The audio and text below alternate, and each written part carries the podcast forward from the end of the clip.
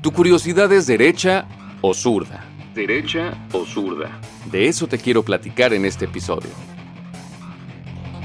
Hoy es un buen día para crear o para comenzar. Hoy es un buen día para crear tu curiosidad, aprovechar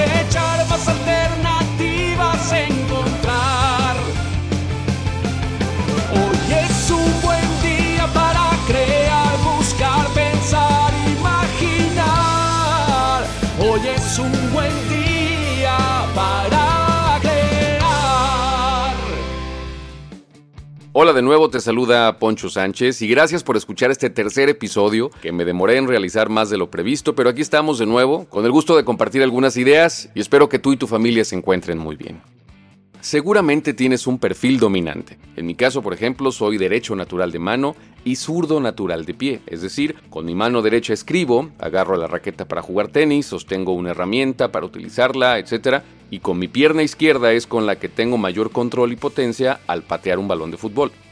Tal vez te preguntes qué tiene que ver todo esto con la creatividad, pues quizá poco o tal vez más de lo que has considerado. Primero piensa en tu caso, ¿cuál es tu lado dominante? ¿El derecho o el izquierdo? Ahora piensa por un momento cuántas actividades eres capaz de hacer con tu otra mano, con la que no escribes. ¿Ninguna? ¿Pocas? ¿Más que la mayoría? Piensa también por un momento cuáles son esas acciones que puedes realizar con esa mano. ¿Son sencillas como levantar un vaso? ¿O tienes la suficiente coordinación como para apilar varios objetos? ¿Acaso eres capaz de escribir varias líneas con tu otra mano y que sea legible esa escritura? Y a todo esto, tu curiosidad, ¿crees que sea zurda o diestra? Para que te caiga el 20. Seguramente has escuchado que nuestro cerebro tiene dos hemisferios, y quizás has leído algo acerca de lo que afirman algunos especialistas en relación a que el hemisferio derecho controla el lado izquierdo del cuerpo mientras que el hemisferio izquierdo domina el lado derecho, y que cada hemisferio tiene ciertas especialidades. Por ejemplo, el hemisferio izquierdo lo relacionan más con el razonamiento, las habilidades numéricas y el dominio del lenguaje, mientras que al hemisferio derecho lo asocian con la imaginación, el sentido artístico y la intuición.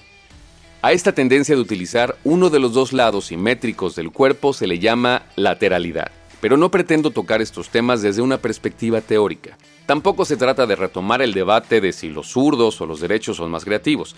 Mi intención es que esto se convierta precisamente en una curiosidad que fácilmente puedas experimentar y que te ayude en la generación de ideas. Como te comenté al inicio, piensa qué haces o qué no haces con tu mano que no es dominante. ¿Por qué o para qué?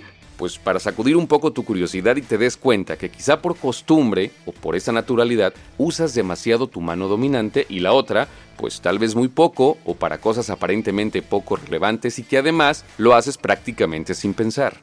De entrada casi te puedo asegurar que si empiezas a poner atención en esto, también comenzarás a observar algunos detalles que tal vez no habías detectado antes o no les habías puesto suficiente atención. Pensemos en algunos ejemplos. En la primera oportunidad que tengas, busca imágenes de cutters y observa entre los diferentes modelos de qué lado tienen el seguro o la pieza con la que desplazas la navaja. Podrás darte cuenta que muchos, la mayoría, están diseñados para que la navaja se pueda mover o fijar usando el pulgar derecho. Incluso si tienes un cúter a la mano, revísalo y sosténlo con cada mano para que notes si en ese modelo en particular que tienes hay alguna diferencia. Seguramente las personas zurdas esto ya lo habían notado desde hace mucho tiempo, o más bien padecido, porque esto mismo ocurre con muchos modelos de tijeras, con varias herramientas y otros objetos. ¿Habías notado que incluso tomar una foto con una cámara reflex es más fácil para los derechos? Así que mientras estos ejemplos tal vez resulten todo un descubrimiento para los diestros, como te comenté, no creo que sea novedad para los zurdos, quienes probablemente le han batallado desde la escuela. Si acaso no había disponible un mesabanco para su perfil y tenían que girar y adaptarse para poder escribir en un mesabanco derecho. Así que lo primero que me gustaría que empieces a notar son las diferencias o particularidades al intentar hacer algunos movimientos con la mano que no es tu perfil natural. Puedes iniciar con acciones muy sencillas como agarrar la cuchara con la mano contraria, tu cepillo de dientes, un peine, etc. Puede ser que el simple hecho de sostener esos objetos de manera consciente empiece a activar más tu curiosidad. Y desde luego, te recomiendo que no solo agarres la cuchara con la otra mano, haz que la experiencia sea más interesante e intenta comer así, al igual que cepillarte los dientes o peinarte. Además de notar si te es fácil o no, al hacer esos movimientos con la mano contraria, quizá también puedas reflexionar un poco si sueles masticar más de un lado que de otro, con cuál de tus dos oídos escuchas mejor, si alguno de tus ojos tiene mejor visión, o con qué pie sueles iniciar a caminar, o con cuál tienes más equilibrio. Y es que al realizar actividades con ambos perfiles, ya sean cotidianas y simples, o algunas más complejas y que requieran de mayor concentración, ayudará a estimular tu cerebro de una manera muy interesante. Algunas personas que suelen ser más lógicas y calculadoras quizá puedan despertar su lado imaginativo y así encontrar nuevas alternativas a sus procedimientos ordinarios. Y por otro lado, aquellas que suelen ser más ocurrentes tal vez puedan desarrollar un tipo de razonamiento que les ayude a mejorar sus cálculos, hacer menos pasos o ahorrar tiempo a la hora de aterrizar algunas ideas. Así que pídele a tu curiosidad que te ayude a identificar varias acciones en las que puedas alternar tus perfiles. Además de los ejemplos que ya mencioné, puedes iniciar con otras actividades sencillas como abrir y cerrar puertas, presionar los botones de un control remoto o conectar algunos cables. La clave es que lo hagas de manera consciente y con la curiosidad alerta, para que además de estimular tu cerebro, puedas encontrar esos pequeños grandes detalles que te lleven a generar ideas que de otra manera no tan fácilmente se te ocurrirían. Para que te suba el agua al tinaco. Esta sección es patrocinada por las videotarjetas de Videónico, la versión moderna de tu tarjeta de presentación.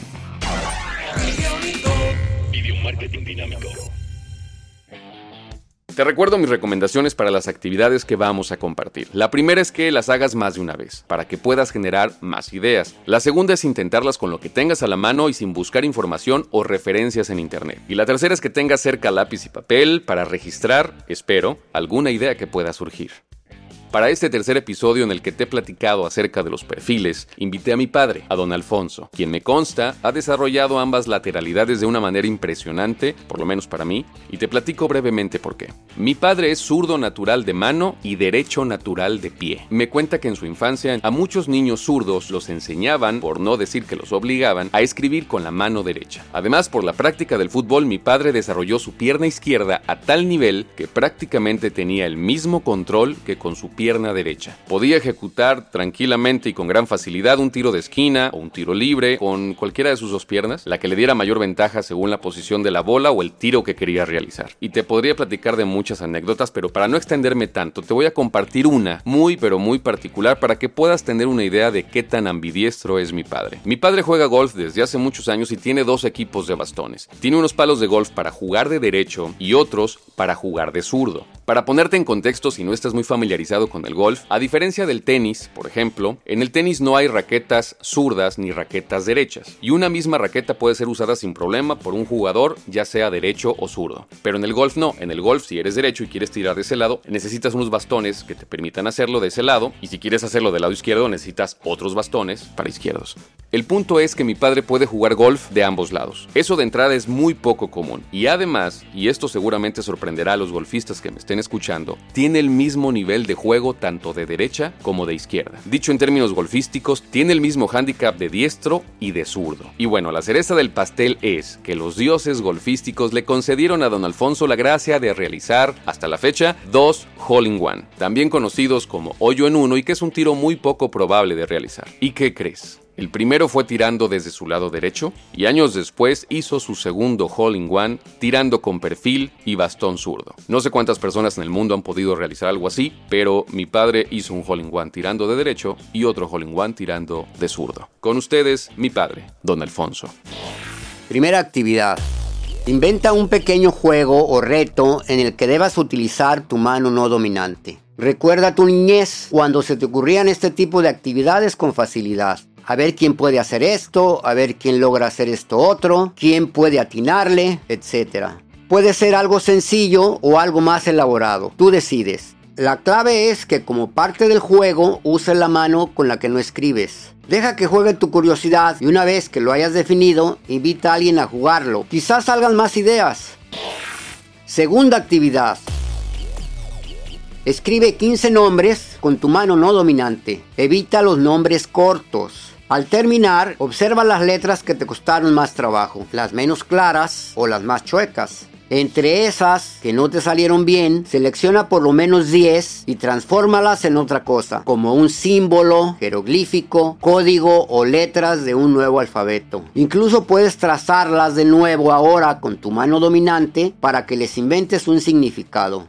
¿Qué podían representar todos esos nuevos trazos? Una contraseña, un lugar, un planeta, el nombre de un personaje, un nuevo lenguaje. Echa a volar tu imaginación. Tercera actividad. Busca 5 o 6 lápices o plumas o colores, lo que tengas a la mano. No importa que sean de distinto tamaño o grosor. Sobre una mesa, acomódalas con tu mano no dominante y trata de formar varias figuras. Puedes colocarlas como tú quieras. La única condición es que solo utilices la mano con la que no escribes. ¿Cuántas y cuáles figuras puedes formar o descubrir? Toma fotos y compártelas. ¿Don Alfonso es creativo? Pues sí, un poco. ¿Qué crees que ha influido en tu creatividad? Pues será que me tocó nacer, crecer en una época muy diferente a la actual, en donde afortunadamente vivías con más libertades. Los lugares donde yo estuve o yo crecí, pues parte fue el campo. Entonces ahí pues echas a volar tu imaginación y yo creo que de ahí cultivas la creatividad. Simplemente para divertirte, para jugar, inventas juegos. Y había unos que le llamábamos, que hacíamos con corcholatas, las aplanábamos, les hacíamos dos agujeros y con una hilaza los hacíamos girar muy a prisa. Y era tratar de jugar a cortarte la correa, la hilaza, y el que cortaba, y los hacíamos muy filosos. Era un juego peligroso, aparentemente no, pero era un juego peligroso porque te llevas a cortar. Y no lo prohibían, pero pues lo hacía una escondida. ¿Qué tanto crees que influyó el desarrollar la habilidad en tu otra mano con el tema creativo? La creatividad pues más bien es de tus experiencias que vives, porque pues me tocó una familia muy numerosa, estábamos ahí todos los hermanos, lo que no se le ocurría a uno se le ocurría a otro, y pues en mis tiempos no había tanta televisión, tantos juegos como ahora, de mesa, de Atari, y todas esas cosas. Eso no existía. Entonces, pues lo único que existía eran los juegos que tú te imaginabas y los criabas. Jugando con monitos, jugando con soldaditos. Y hacíamos futbolito en el piso con monitos de plastilina. Hacíamos unas bolitas de migajón y con agua y al rato se ponían duras y eran los pelotitas. No una canica porque era muy pesada. Pero hacíamos unos baloncitos así con migajón de pan y con eso nos divertíamos mucho. Hacíamos la portería, hacíamos el portero, los jugadores y jugaba uno este, con los dedos, pues, que pasabas el balón de un lado a otro, de un jugador a otro y si fallabas, pues le caía al que le caía más cerca, era el que tenía la posición del balón, porque los monitos no se movían. Entonces así se divertía uno mucho. ¿Y crees que de alguna manera esto de utilizar las dos manos influyó? Pues puede ser que sí, porque tu cerebro se desarrolla a lo mejor un poco más. Pero en sí, bueno, hay gente muy creativa que no utiliza los dos lados, utiliza un solo lado. Sí te facilita hacer más cosas, lógicamente. ¿Te estimula? ¿Crees que te estimula? Sí, yo creo que sí. Inclusive hay niños que yo veo que están chiquitos y utilizan las dos manos al principio. Todavía no tienen la tendencia. Entonces deberían de motivarlos a que utilicen las dos manos. Yo creo que sería muy, muy bueno para estimular, ¿sí? Porque como quiera que sea, pues siempre hay, hay ocasiones de que te sirve, ¿no? Te ayuda mucho. Y más si tratas de, de practicarlo, ¿verdad? Todo es práctica, hasta el cerebro ocupa práctica. ¿Cómo te sientes con el hecho de seguir creando cosas? No sé, siempre me ha gustado mucho crear. Creo que sí es algo que se me ha dado. Me gusta mucho y me estimula estar tratando de lograr hacer cosas, lo que sea. ¿Has hecho algo que no te hubieras imaginado que llegarías a hacer? Yo soy dentista y este últimamente me ha dado por echar carpinteada. He hecho algunas cosas De chiquillo yo veía a los carpinteros lo que hacían y me llamaba la atención. Y cuando estábamos chiquillos pues hacíamos cosas muy simples y ahora no imaginé que iba a llegar a hacer yo lo que hago ahora. ¿Cómo que has hecho de Pues he hecho muebles, hice un, un, camioncito que era cama, era un escritorio, era closet, después hice un secreter que todavía tengo, la cocina de la casa, estoy tratando de terminar ahora los muebles que me hacen falta de ahí, mesas ahí medias chuecas, pero que funcionan, con que funcionen están bien. ¿Y la curiosidad te ha ayudado? Sí, porque la curiosidad es la que te motiva a explorar cosas nuevas. Eso es lo que te hace que busques y trates de hacer algo diferente y nuevo. Bueno, finalmente, ¿qué le dirías a los que no se consideran creativos? Todo mundo tiene creatividad para una o para otra cosa, pero todo mundo tiene creatividad. Es nada más perder el miedo de, de intentarlo. Ahora, pues es mejor fracasar intentándolo que no hacerlo. El fracaso te enseña más que el triunfo. Porque el triunfo si te llega, ya lo hiciste, ya no lo vuelves a repetir. Y el fracaso te hace estar repitiendo y repitiendo hasta que logras hacer lo que, lo que tienes en mente. Y la creatividad es eso, estar buscando y buscando y desarrollándola, perder el miedo. Entonces es práctico. y la creatividad hay que practicarla. Bueno, muchísimas gracias a don Alfonso, mi padre, y repasemos rápidamente las actividades. 1. Inventar un juego o un reto en el que utilices tu mano no dominante. 2. Escribir 15 nombres con la mano con la que regularmente no escribes. Seleccionar aquellas letras que no estén bien trazadas y que junto con tu curiosidad las transformes en otra cosa, en un símbolo, en un código, cualquier otra cosa que se te ocurra para que a su vez, al integrarlas, descubras qué pudieran significar. Y finalmente la 3, con unos 5 o 6 lápices o plumas, lo que tengas a la mano, formar figuras utilizando única y exclusivamente tu mano no dominante. Pues muchísimas gracias a don Alfonso y gracias a ti por acompañarme en este tercer episodio. Te agradezco también de antemano si lo compartes con aquellas personas que creas que les puede ser de utilidad escuchar este tipo de ideas y sobre todo llevar a la práctica las actividades que estamos aquí recomendando para que despierten un poquito más su curiosidad, para que despierten también su creatividad y se den cuenta que hoy es un buen día para crear. Te invito a suscribirte ya que me sigues en mis redes sociales y te mando un gran saludo desde la hermana República Volcánica de Colima. Hoy es un buen para crear o para comenzar.